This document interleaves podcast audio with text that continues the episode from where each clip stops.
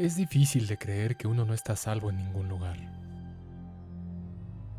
Estudié en una universidad relativamente conocida de la Ciudad de México, a veces por las razones equivocadas, en un campus que tienen en la calle de Berlín, esquina con Liverpool, en la colonia Juárez. La vida parecía sencilla en ese entonces y tenía muchos aspectos divertidos. Sin embargo, a mí, al igual que a varios compañeros y amigos de generación, nos comenzó a suceder algo que nos quitaba, literalmente, el sueño. Todo inició un día en el que, después de las clases, decidimos festejar un poco y relajarnos. La zona donde se encuentra la escuela cuenta con decenas de opciones para este fin, y nos resultó sencillo ir de lugar en lugar hasta que finalmente se hizo de noche. Los padres de algunos compañeros pasarían a recogerlos afuera de la escuela, por lo que un grupo, en el que yo me integré, volvió justo a esa ubicación para esperar que llegaran. Cerca de la esquina, y entre las sombras, pudimos ver a un hombre, de unos cincuenta y tantos años, que fumaba un cigarrillo mientras nos miraba. Nos pareció algo creepy, pero no pasó de llamar nuestra atención por un segundo. Esa noche al dormir tuve una pesadilla en la que me encontraba en la escuela y aparecía el hombre que habíamos visto. A diferencia de nuestra experiencia estando despiertos, aquí pude verlo con claridad, vestido con un pantalón de pana y una camisa a cuadros. El hombre estaba enojado y en el sueño me veía fijamente mientras decía con un tono alterado, No me quería morir, pero no alcancé a salir. Esto me hizo despertar con el pulso acelerado. Al siguiente día, la plática se centró en que el mismo grupo que lo había visto sufrió con pesadillas similares. Por supuesto que eso nos causó una gran curiosidad, así como asombro y algo de miedo, pero tratando de ser racionales, lo atribuimos a una sugestión colectiva y como una mera, si bien improbable, coincidencia.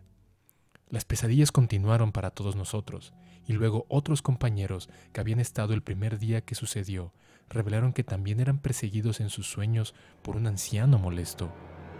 No puedo decir que nos hacía algo, porque principalmente nuestro sueño se empeñaba en quejarse de que no quería morir. No me quería morir, no me quería morir, no me quería morir. Aunque después comenzó a decirnos cosas sobre los demás. No quisiera entrar en detalles menores, le restaría en seriedad a lo que trato de contarles, pero en resumen, ventilaba pensamientos íntimos, como por ejemplo si alguien se sentía atraído hacia otra persona o si había algún enojo escondido. Esto, si bien bochornoso, era aún inofensivo. Cierto también es que se volvió desgastante para mí y para mis compañeros, pues generaba conflictos y con tanta frecuencia soñábamos con este viejo que muchas veces ya no queríamos dormir, con tal de no pasar la incómoda experiencia. Algunos de nosotros, hartos de soportarlo, comenzamos a preguntarle en nuestros sueños qué era lo que quería. Usualmente en este punto, solo nos miraba fijamente y ya no decía nada, solo cambiaba una expresión triste, como de amargura.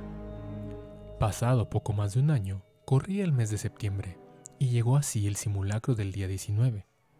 Aprovechando la fecha, la escuela generó material conforme a lo sucedido en el terremoto de 1985, y fue así que muchos de nosotros aprendimos que uno de los edificios colapsados había sido aquel que ocupaba el espacio en Berlín y Liverpool, justo donde ahora se encontraba nuestra escuela.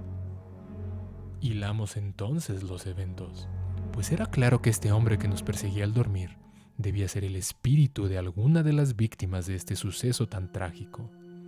Hicimos entonces una investigación con aquellos que pensamos podrían saber algo, pero no dio resultados. Esparcimos la voz entre los estudiantes y como si fuera exactamente lo que quisiera el espíritu, las pesadillas cesaron. Tengo la impresión de que lo que este hombre quería era que entendiésemos la tragedia de su muerte y algo en mí me dice que le era muy importante que quedara claro que no quería morir, que tenía aún voluntad de vivir y que le fue arrebatada. Un año después de estos eventos, ocurrió el sismo de 2017 y de nuevo la ciudad se vio sumergida en tragedia. No puedo evitar reflexionar en todas aquellas pobres víctimas que quedaron atrapadas bajo los escombros y cuyas almas pueden estar penando, frustradas por una vida que les fue cortada antes de tiempo.